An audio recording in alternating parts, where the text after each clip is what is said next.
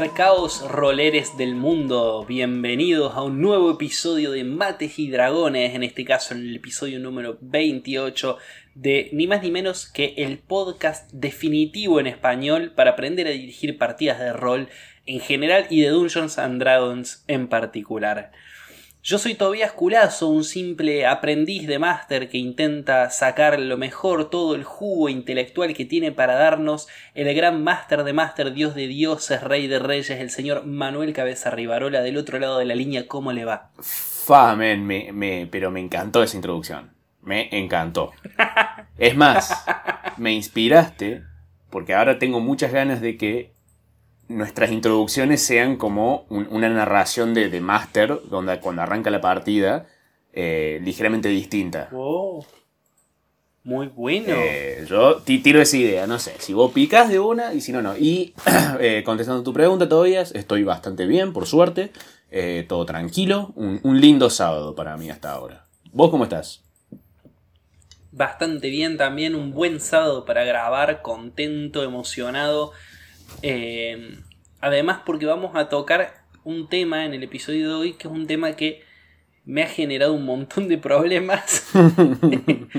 Sobre todo porque es algo que uno siente que tiene que usar, sí o sí, y que, y que hay muy poco por ahí en el manual de, eh, mira, te conviene de esta forma y no de esta otra. Así que estoy, estoy emocionado por la conversación que vamos a tener ahora. Vamos a aprender mucho, juntos. Bueno, el tema del que vamos a hablar hoy, el capítulo se llama em, Trampas y acertijos y la idea sería como decodificar un poquito los, bueno, las trampas, los acertijos, los puzzles que suele haber en, en los juegos de rol y, y ver cómo encararlos y cómo no encararlos y, cómo incluirlos orgánicamente en, una campaña.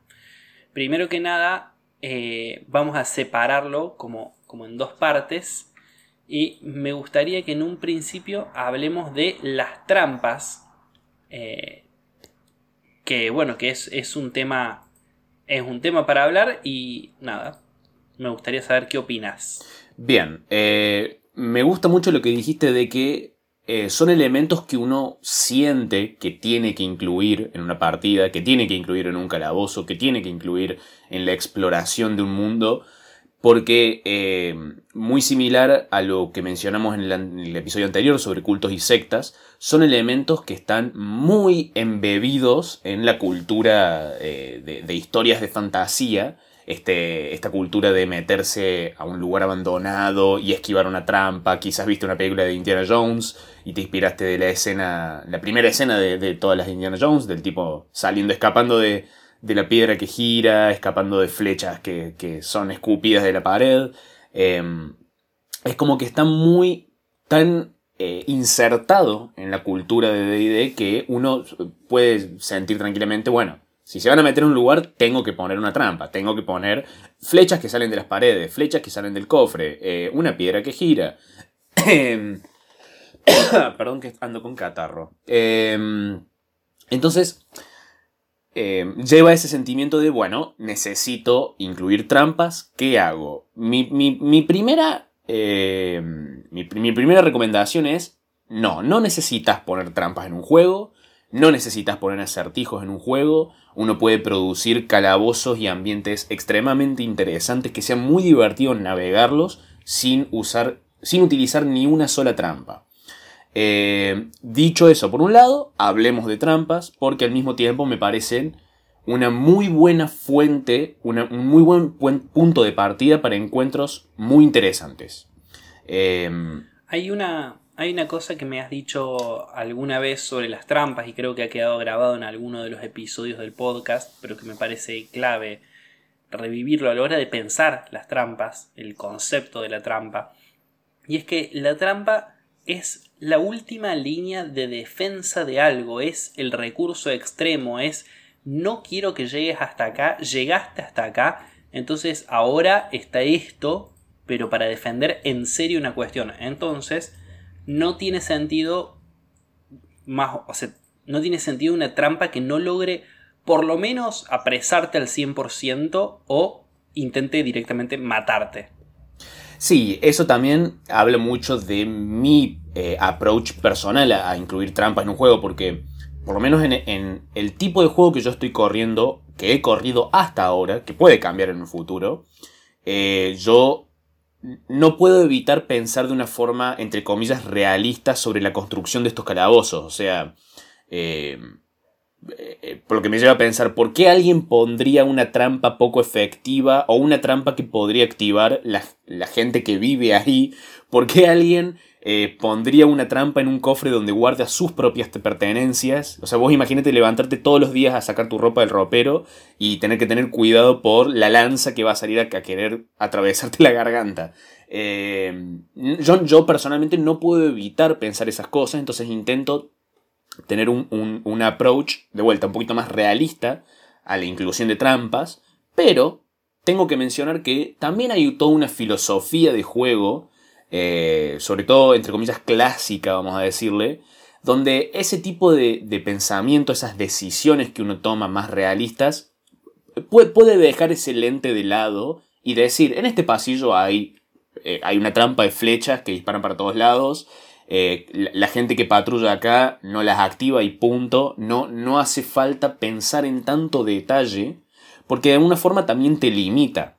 Porque la, trampa de, piedra de Indiana Jones no es lo más realista del mundo, no es lo más práctico del mundo para la gente que construyó ese templo, y sin embargo lleva una escena de, de, acción bastante divertida, por lo menos en ese momento, bastante eh, aventurosa, vamos a decirle. Entonces, eh, tener en cuenta que, hay varios approaches distintos, varias filosofías distintas a la hora de construcción de trampas, eh, que pueden informar, mucho el tipo de juego que vos querés llevar adelante.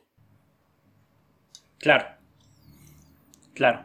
Bueno, y, siendo, siendo así, eh, a mí una cosa que me generó muchos problemas muchas veces queriendo poner algunas trampas, incluso inofensivas, trampas como alarmas y que las puertas se bloqueen, eh, he tenido ciertos problemas tratando de razonar el mecanismo, siempre pensando en la fantasía eh, medieval.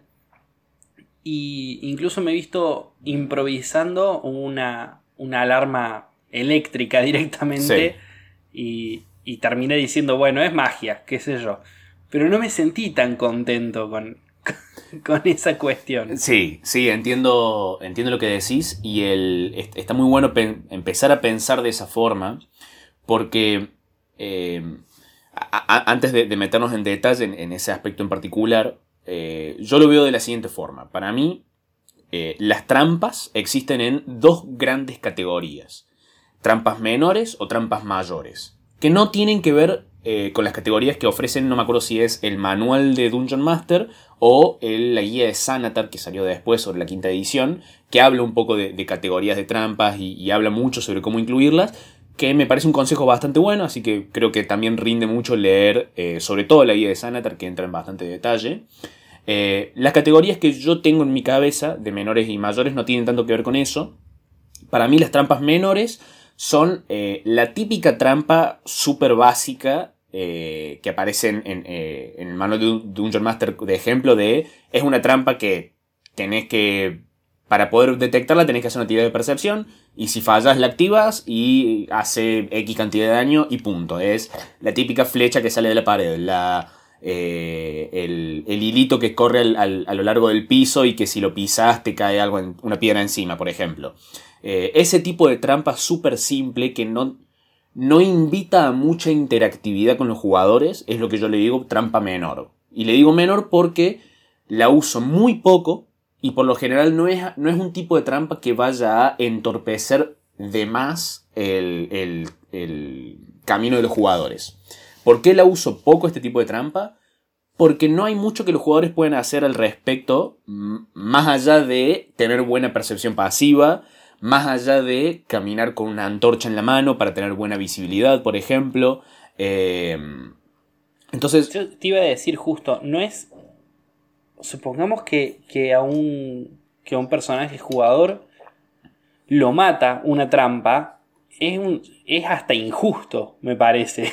Si es este tipo de trampas, sí. Por eso la utilizo con mucho cuidado y por eso, em, si voy a incluir estas trampas, pienso también eh, algo, primero, una, forma de comunicarles a los jugadores, che, en este lugar está este tipo de trampas. Y segundo, algo que una vez que ya hagan X acción, ya no se tienen que preocupar por las trampas. Por ejemplo, si los jugadores simplemente andan con cuidado, me dicen vamos a andar con cuidado por este pasillo, van a detectar la trampa, sí o sí, no me importa cuánta percepción pasiva tengan. Si los jugadores deciden ir con una antorcha en la mano, cosa que es un riesgo porque capaz los enemigos los ven antes gracias a la luz de la antorcha, pero si van con la antorcha en la mano, van a detectar las trampas y punto, no me interesa cuánta percepción pasiva tengan. Entonces, de esta forma las trampas no se tratan tanto de el daño que pueden hacer, sino más bien de cómo condicionan a los jugadores a moverse a través del calabozo. Bien. En contrapartida. Bien, ¿y cómo? Eh, en, contrapartida, tengo mi categoría de trampas mayores, que son las trampas mucho más elaboradas, las trampas eh, de, mecanismos complejos, las trampas de salta la alarma, se cierran las puertas y la habitación se empieza a llenar de algún líquido, qué sé yo. Eh, las trampas que invitan más a un encuentro, a, una, a un encuentro donde el enemigo no es un, no es un monstruo, sino es este obstáculo del, lugar. Eh, sí, es un poco transformarlo en un, escape room. Exactamente. Ahí, la, clave, eh, para mí hay dos claves. Primero, ahí sí es eh, muy correcto intentar pensar el mecanismo eh, bastante detallado sobre cómo funciona esta trampa. Y segundo, la trampa debería ser obvia para los jugadores. O mejor dicho, debería poner muchas pistas obvias sobre la trampa, sobre cómo desarmarla. Porque yo la veo más, mucho más similar a un misterio de los que hemos hablado antes que a una trampa donde el misterio, al igual que este tipo de trampas, no es un desafío tanto para sus personajes, sino para los jugadores. Entonces, yo les. Es mi deber darles toda la información necesaria para que desactiven la trampa, o por lo menos para que deduzcan cómo eh, desarmarla y, que logren superar el encuentro. Eh, y es casi como, como un, es casi como un, mix, una mezcla con el siguiente elemento de este episodio. Eh, claro, exactamente. Es, eh, e, es algo de lo que, por lo menos en mis ojos, tiene mucho en común con ese elemento. Y creo que la filosofía que. La frase, mejor dicho, que yo leí en internet sobre, sobre este tipo de trampas, es lo que me llevó, lo que me hizo el clic, digamos. Que la aventura, lo divertido, el momento de eh, tensión, acción, resolución y, evento entretenido en, este elemento, no es detectar la trampa, es desactivarla. Entonces, diseñar una trampa que sea donde sea muy interesante y donde sea muy eh, exigente o, evocativo o, o, llamativo el proceso de desarmado, no el de detectado. Claro. Porque... Es, un muy, es una muy buena punta. O sea, incluso tratar de, pensar en, en una trampa que, que por ahí sea inevitable caer en ella. y, y, que el juego va de eso. O sea, considerar la trampa un, desafío, un encuentro, como decía. Exactamente. Entonces, decir, la trampa va a suceder. Sí. Ahora es ver cómo se zafan y con qué consecuencias. Y como máster, si vas a emplear una de esas trampas de van a caer si sí en la trampa, pero van a poder salir de ella, asegurarse de eh, comunicarles muchas pistas a los jugadores sobre cómo resolver la trampa para que no se transforme en algo completamente injusto eh, y, a, capricho del DM, porque creo que es eso, eh, eso de la injusticia y de la arbitrariedad del máster, esos son los elementos que uno piensa por lo general apenas le hablan de trampas, porque cuando uno lee eh, ejemplos de, muchos ejemplos de trampas en, internet, en, aventuras publicadas, ciertos ejemplos del manual de Dungeon Master. Eh, uno le da la sensación de que, ah, las trampas son, no la detectaste, la activaste, te hizo daño. O no la detectaste, la activaste, caíste en un pozo y te moriste. Eh, claro. Y no, ah, de, hecho el manual de Dungeon Master, que, creo que menciona que hay que tener cuidado con ese tipo de trampas y que las trampas más interesantes son trampas eh, que, que, ponen en juego muchas habilidades de los personajes y de los jugadores. Eh, y que, que sean trampas cuya detección solamente depende de una tirada de percepción, también es medio injusto y es medio aburrido. Eh, no, no, es que no tienen lugar en la mesa, de vuelta. Capaz tenés el mismo approach que tengo yo para, para las trampas menores, que son más un, una forma de detener o, o, afectar, influenciar el, avanzamiento de, los jugadores por el calabozo. Eh, así que hay que tener cuidado una, sobre eso. Una forma en la que a mí me gusta mucho pensar esas trampas menores es en realidad como, como aviso de lo que está por venir. O sea, algo que me gusta es si van a entrar un dungeon o algún cosa, que haya una trampa menor que haga un daño muy pequeño, bien al principio, o incluso una trampa ya activada. Eh, que, que, la encuentren eso, activada o con un cadáver ahí. Creo que ese, ese es un, un, lindo uso narrativo que a mí me gusta darle mucho a las trampas menores. Como para decirles, este es un lugar peligroso y hay gente que no quiere que entren. Exactamente. Eh, Pero respecto a las otras trampas que decís, a las complejas, me parece muy interesante el, cómo, cómo de variado puede ser esa trampa, porque estamos hablando desde la clásica, las paredes que se encogen, la habitación que se llena de agua, eh, un gas que sale, hasta, no sé, se activan unas espadas encantadas. También, sí. Eh, porque lo bueno también a, la hora de pensar es eso, tenemos, además de, todo el razonamiento mecánico, tenemos la posibilidad de usar magia. Sí. Y eso es, es como una trampa eh, a la hora de jugar, pero que está muy buena. Sí, no, no, es, es una herramienta más en el cinturón de los jugadores para poder lidiar con, con las trampas. Y además eh, quiero seguir haciendo énfasis en el que está bueno, casi yo diría requerido, si uno va a implementar una de estas trampas complejas, o inclusive para ciertas trampas menores, lo de pensar un poco sobre cómo funciona su mecanismo, porque las trampas, como mencioné antes, también pueden ser un desafío para los jugadores y no por los personajes.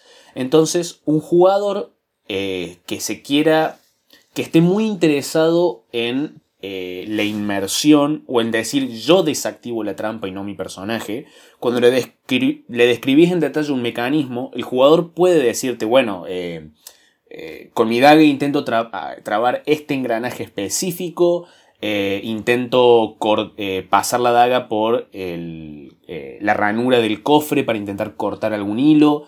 entonces, como más Claro, lo, lo volvés mucho más real y no simplemente la opción de apretar la E y que el personaje lo haga. Exactamente, exactamente. Hay, muchos jugadores que disfrutan ese nivel de interactividad y como máster si les otorgas eso y, te da la posibilidad de decirle, bueno, si el jugador justo eh, dedujo o, te dijo que quiere hacer la acción correcta para desactivar la trampa, listo, la desactiva. No, no, le, no le hagas hacer una tirada de habilidad a menos que sea que está intentando hacer algo difícil, obviamente depende de cada criterio. Pero eh, también es una forma de recompensar al jugador que presta atención, al jugador que está ahí para estar eh, inmerso en el juego, lo, estás recompensando por su esfuerzo también. Claro. Y, y qué... ¿Cómo, ¿Cómo pensás, cómo imaginas, cómo creas las trampas?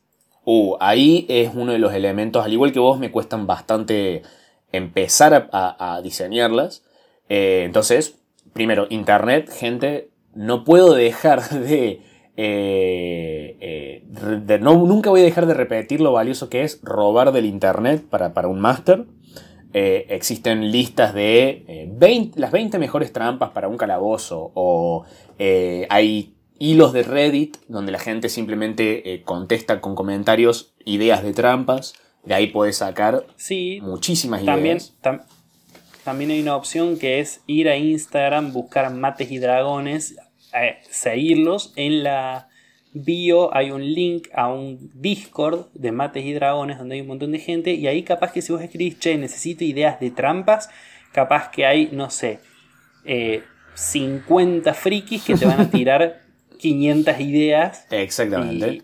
Y una mejor que la otra. Exactamente. Entonces, eh, apoyarse en los recursos que ya existen es algo que no puedo dejar de... Eh, no puedo dejar de recomendar. El, también a mí me ha ayudado bastante eh, intentar leer descripciones más detalladas sobre cosas de ingeniería, cosas así. No, no para entenderlas, porque no entiendo casi ninguna, pero para, para eh, como alimentar mi vocabulario a la hora de, intentar describir trampas, eh, a, leer mucho lenguaje técnico sobre eh, claro, manuales de, de, engranaje. Exactamente. De ensamble. Cómo funcionan motores de autos, cómo funcionan. Cómo funcionaron las puertas levadizas de los castillos. Eh, no, no porque. No, necesariamente para, para, realmente aprender cómo funciona, y de paso aprendes algo capaz, pero sino para, para eso, para obtener un mejor lenguaje a la hora de describir esos mecanismos completo, complejos. creo que eso ayuda bastante es muy, muy buena idea, pero retruco la, pregunta, ahora que me decís, bueno, busco en internet, ok, ¿qué, ¿qué es lo que tenés que encontrar en una idea de una trampa? ¿Cuáles son los elementos que vos decís? Tiene que tener esto para que yo diga, uh, está mortal, la voy a usar en mi campaña.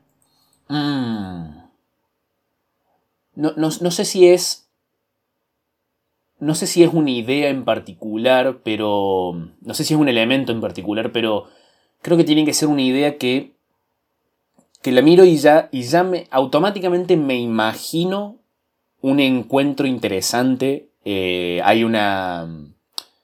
Hay una... Hay un tipo de... No, es una trampa, sino más bien un acertijo eh, que leí en internet que me llevó a un... A, un ah, no.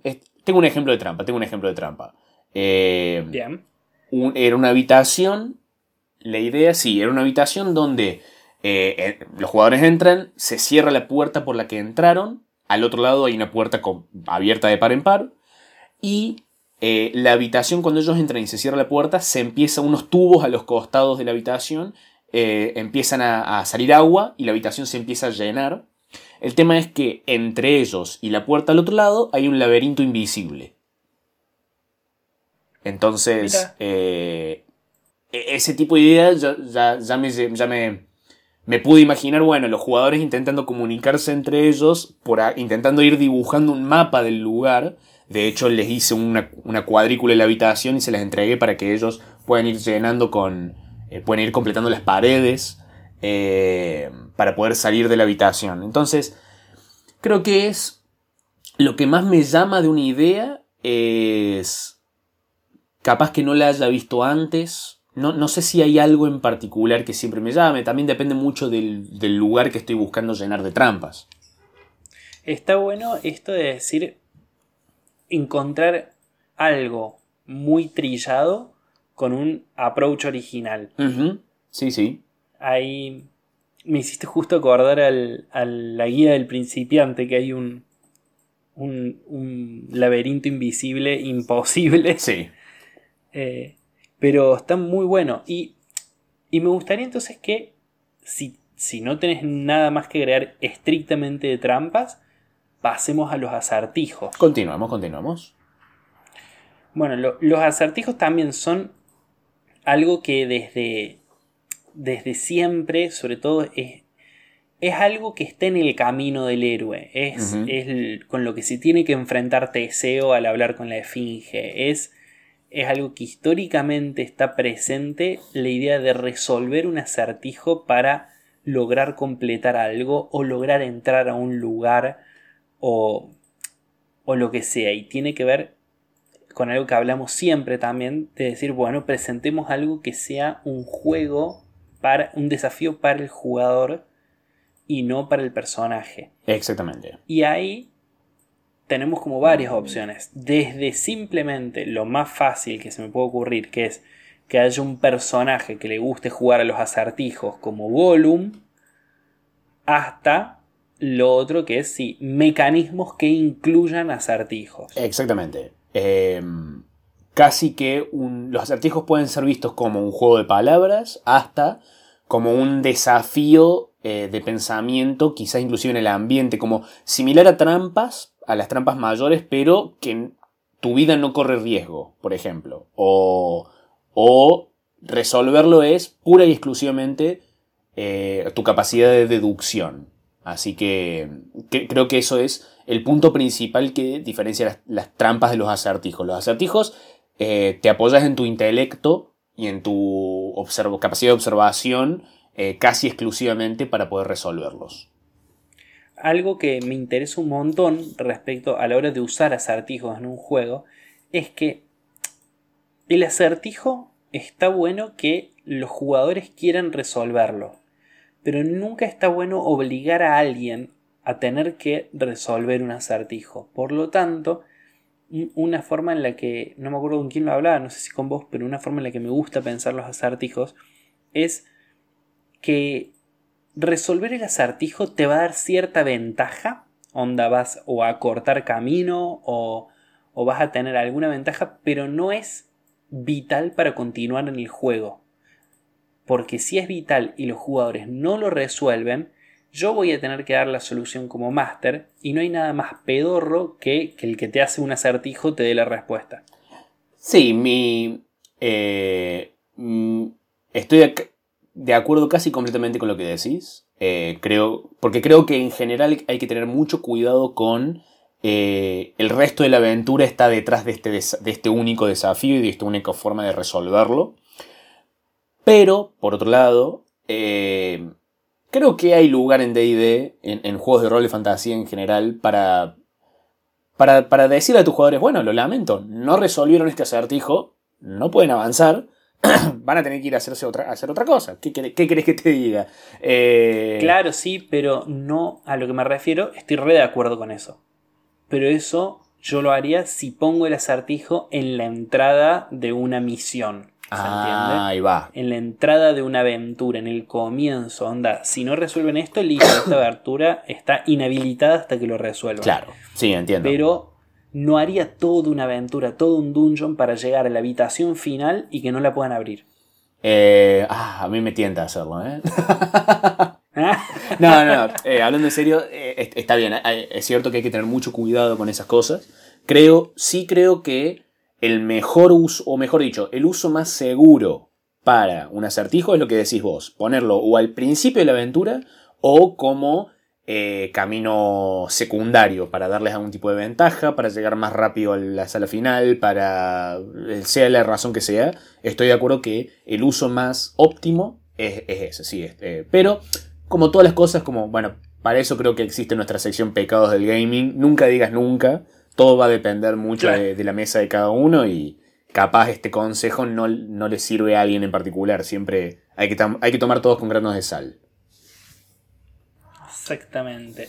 Bien, ¿y, y cuál es el, tipo de acertijo que más te atrae? Obviamente la respuesta de dónde sacarlo va a ser la misma que con trampas.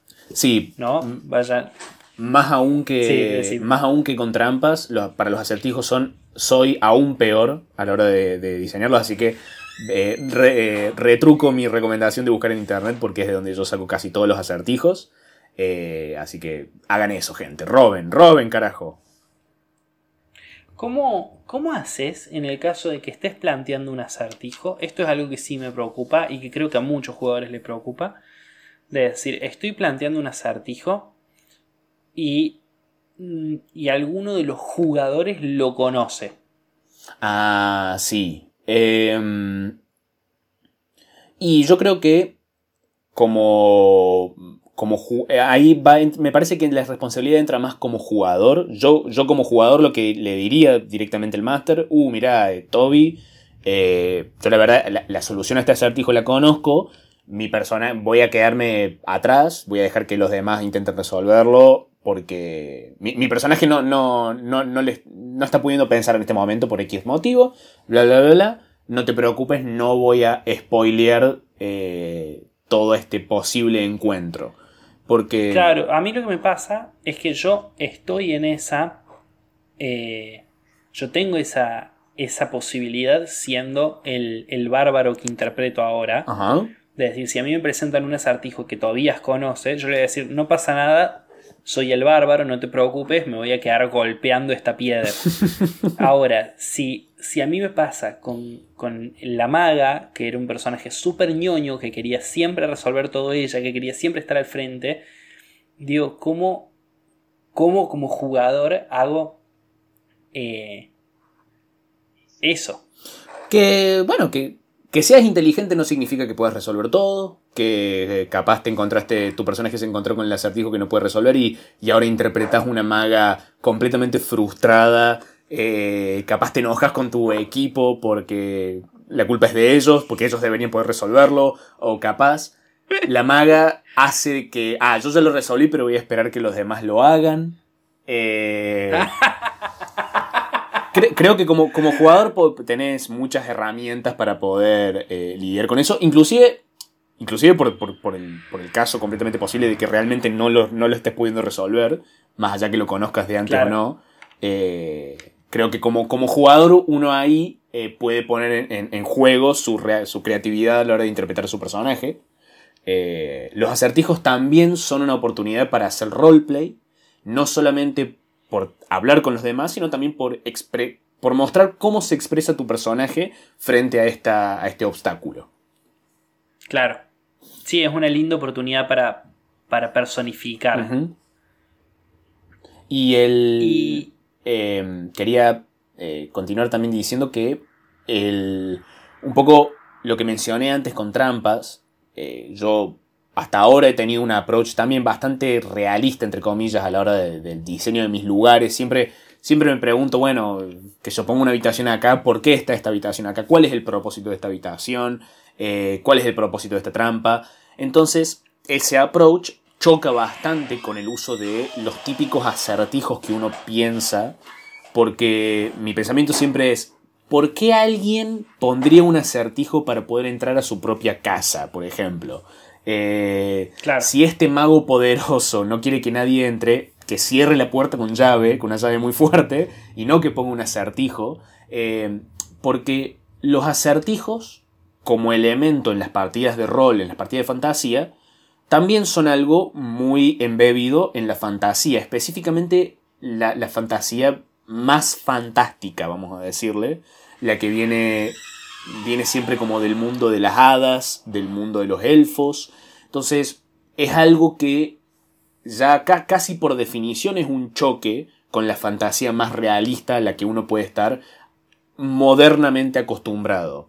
Entonces, creo que eh, fueron en parte lo- mi deseo por incluir más acertijos que me, me estoy empezando a alejar un poco de ese mega realismo a la hora de diseñar mundos porque no como, como máster me cuesta mucho concebir eh, eso que mencioné antes, porque un mago pondría un acertijo Claro. en su entrada, me parece tan poco práctico. Eh, pero si, si te empezás Sí, a, te- a- tenés, tenés que ser menos práctico. Exactamente. Si, si empezás a, a querer irte en esa dirección, entonces no tengas miedo en llenar de más magia y un poco subir la magia y bajar un poco la racionalización en tu mundo. Claro, o, o capaz, eso tiene todo el sentido del mundo y lo puedes llevar racional si el, si el mago es súper paranoico. También. O, o, si- o si pones eso en lugares donde realmente hay algo que ocultar. O sea, podés sostenerlo, eh, pero eso te tiene. Tenés que encontrar algo que te satisfaga a la hora de, de creértelo. Exactamente. Eh, y los, los acertijos casi que son un desafío ante, esa, ante, ante ese deseo de, de- realismo. Entonces hay que, hay que tener en cuenta eso a la hora de, incluir acertijos. Y por eso no es casualidad de que, en no solamente en mi mundo, sino en muchas otras partidas, los acertijos suelen ser... eh, estar en lugares increíblemente, increíblemente antiguos, suelen eh, tener algo que ver con elfos, suele, o, magos ancianos, magos perdidos, magos que ya murieron, que dejaron su torre. No es casualidad que los acertijos sean eh, casi exclusivamente de ese dominio. Otra, otra cosa sobre los acertijos es que le, le da la oportunidad de aparecer a, a personajes no jugadores muy carismáticos que van a ser en muchos casos, porque hay acertijos que no los tienen, pero hay acertijos que sí, y en esos acertijos de ser los, los que transmiten el acertijo. Claro. Eh, estoy hablando de, de, una, de una esfinge, por ejemplo, de una puerta que habla, de, de un duende que custodia una entrada. Eh, generalmente la idea de, del que formule el acertijo eh, puede ser un, algo para sacarle mucho jugo como máster. Sí. Sí, sí, sí, exactamente. Puedes. la, la oportunidad de poner personajes muy raros. Claro. Sin ir más lejos, en, el Hobbit, Gollum es eso. Sí. Gollum es, es un, un, contador de acertijos que le gusta jugar a eso a, cambio de, de, la vida. Eh, y, me parece que está, que está muy bueno tomar esas cosas, tomar los acertijos que, que nos da también la cultura popular, así como las trampas las tomamos de Indiana Jones. Eh, eso, el, mundo del Señor los Anillos tiene muy buenos acertijos. No, no, no buenos acertijos en sí, sino la idea esto. Sí. ¿Querés entrar a, Minas. a Minas Morgul? Bueno, tenés. Tenés este acertijo en la puerta. Exactamente. Exactamente. Minas Moria, perdón. Eh, te perdono, todavía. Te perdono porque yo. Eh, eh, de, de, hecho, no me sonaba Minas Morgul, pero dije, nada, todavía conoce más que yo, así que voy a confiar en él. Sí, y, acertijos no, necesariamente tienen que ser de resolver una, un, juego de palabras, digamos, algo que te dice, alguien que te dice un acertijo y vos le das la respuesta correcta. También puedes, puedes jugar mucho con el ambiente. Yo, eh, para, repasando para este episodio, vi un acertijo muy copado que es, entra a una habitación donde una, una de las paredes es todo un espejo, donde en ese espejo, digamos, obviamente se ve todo bien como un espejo, pero en, la habitación del espejo se ve un objeto que no hay en la habitación real. Y para resolver la habitación tienen que buscar ese objeto y ponerlo en ese lugar. Eh, entonces, jugar también con el ambiente, jugar con otras... donde la respuesta correcta no necesariamente es algo que uno dice en voz alta, digamos, eso es lo que quiero decir. Claro. Sí, sí, como, como, como una escape room. Si han tenido la, la posibilidad de ir a una escape room, ahí tenés mil acertijos para sacar. Exactamente. Y al, tal como lo mencionamos en el episodio de Misterios, si los jugadores se quedan trabados o quieren utilizar sus una tirada de habilidad quizás, yo diría que como máster permitirles un poco de permitírselos un poco si están trabados, pero capaz que una buena tirada de habilidad no signifique la respuesta al acertijo, sino que significa una pista o descartar posibles respuestas. Em, pero eso ya es un territorio que es. Perdón, una última cosita. Eso ya es un territorio que es bastante difícil de eh, adjudicar como máster porque. O sea, básicamente tus jugadores te están pidiendo una tirada de divinación, digamos, de quiero pensar muy fuerte y, que venga la respuesta hacia mí. Entonces, como máster es un poco difícil de narrar eso, pero yo, yo, te, yo diría, permitite un poco de muñeca a la hora de hacerlo. Un guiño guiño está todo bien. Sí, para mí una, buena tirada de habilidad te puede dar pistas sobre el mecanismo o sobre cómo fue fabricado o, o qué se espera qué se espera que, que, funcione. Exactamente. No tanto sobre el acertijo en sí, sino sobre, bueno, o sea, querés hacer una tirada, pero mirando eh, qué, o pensando en qué, y también indagar eso para ver qué resulta. Y en todo caso sí, podés decir, bueno, o sea, para no decirle, pensás que puede ser tal cosa, podés decirle, de alguna manera te recuerda a tu mamá cuando cocinaba pastas frolas. Y bueno, ves si lo agarro o no, si se le enredó más. lo lamento, le podés decir después, perdón, te cobraste de eso. Eh, sí. Perdón, pero sacaste un crítico negativo. sí, sí, sí. Eso y, siempre, siempre, siempre, eh, no solamente se aplica a acertijos, sino a diseño de aventuras en general. Plantearse como máster, lo que dijimos al principio, con, lo que vos mencionaste al principio cuando hablamos de este tema, qué sucede cuando los jugadores no sacan el acertijo, se traban, no, no, no les sale, etcétera, etcétera. Plantearse esa posibilidad antes de empezar a jugar. Sí, una, una sola vez me pasó de, de... La primera vez que puse un acertijo no, no, no pasaba nada y, y fue como, bueno, no sé qué hacer con esto, no había otra posibilidad y puse un PNJ que lo resuelva. Claro. Lo cual fue una chotada. Claro. Sí, bueno, pero... Eh, hay, hay, veces, las cosas no, no siempre salen perfectas, casi nunca salen perfectos. Y... No, pero lo que voy es que a partir de ahí empecé a pensar la posibilidad de eh, eso, de que haya una alternativa. Y también pasa lo contrario. Me pasó en una ocasión de preparar toda una situación para un acertijo que lo sacaron al toque. Eh, sí. Sí, sí, sí. Entonces también tenés que estar preparado para eso. O sea, por ahí creas todo un ambiente, te cagás, eh, no sé, describiendo una situación y te dicen, ah, sí, la respuesta es puflito. Maldita sea, era puflito. Bueno, está bien. era tan obvio. Sí. Bien. Bueno, hasta acá entonces, ¿no? Mm, sí, sí, yo me siento satisfecho. Yo también me siento muy conforme con este episodio. El episodio, como les decía antes, número 28 de Mates y Dragones, en este caso trampas y acertijos. Em, gente, si esto les gusta, nos harían un muy gran favor si ahí en el, en el, Spotify ponen seguir. Y además, si van a nuestro Instagram, Mates y Dragones, y nos siguen y comparten los episodios es muy importante para nosotros para, crecer, para poder hacer esto un montón más. Y si además de todo eso quieren ayudarnos un poco más, pueden ir a Patreon, a patreon.com barra mates y dragones y nos pueden pagar. Hay muy buenas opciones si, si, nos pagan de, de, premios y nosotros nos motiva a hacerlo mejor, a poder comprar mejores equipos, a no grabar los audios estos con el celular, etcétera, etcétera. Em, sin nada más que decir, yo soy Tobias Culazo, mi compañero acá es Manuel Cabeza Rivarola y juntos tenemos otro podcast que se llama El Sistema Digestivo que eh, nada es... ¿Qué es el sistema digestivo para vos, Cabeza? Eh, para mí representa eh, el pináculo del avanzamiento humano en cuanto a entretenimiento. O sea, si vos sos alguien que le gusta pasarla bien, no tenés ninguna excusa para no escuchar el sistema digestivo.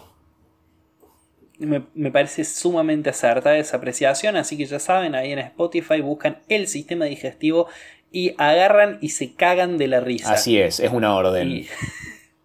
sí. Y bueno, nada, nos vemos la semana que viene con más mates y dragones. Te mando un beso enorme, cabeza. Yo también, todavía. Chau, chau. Adiós.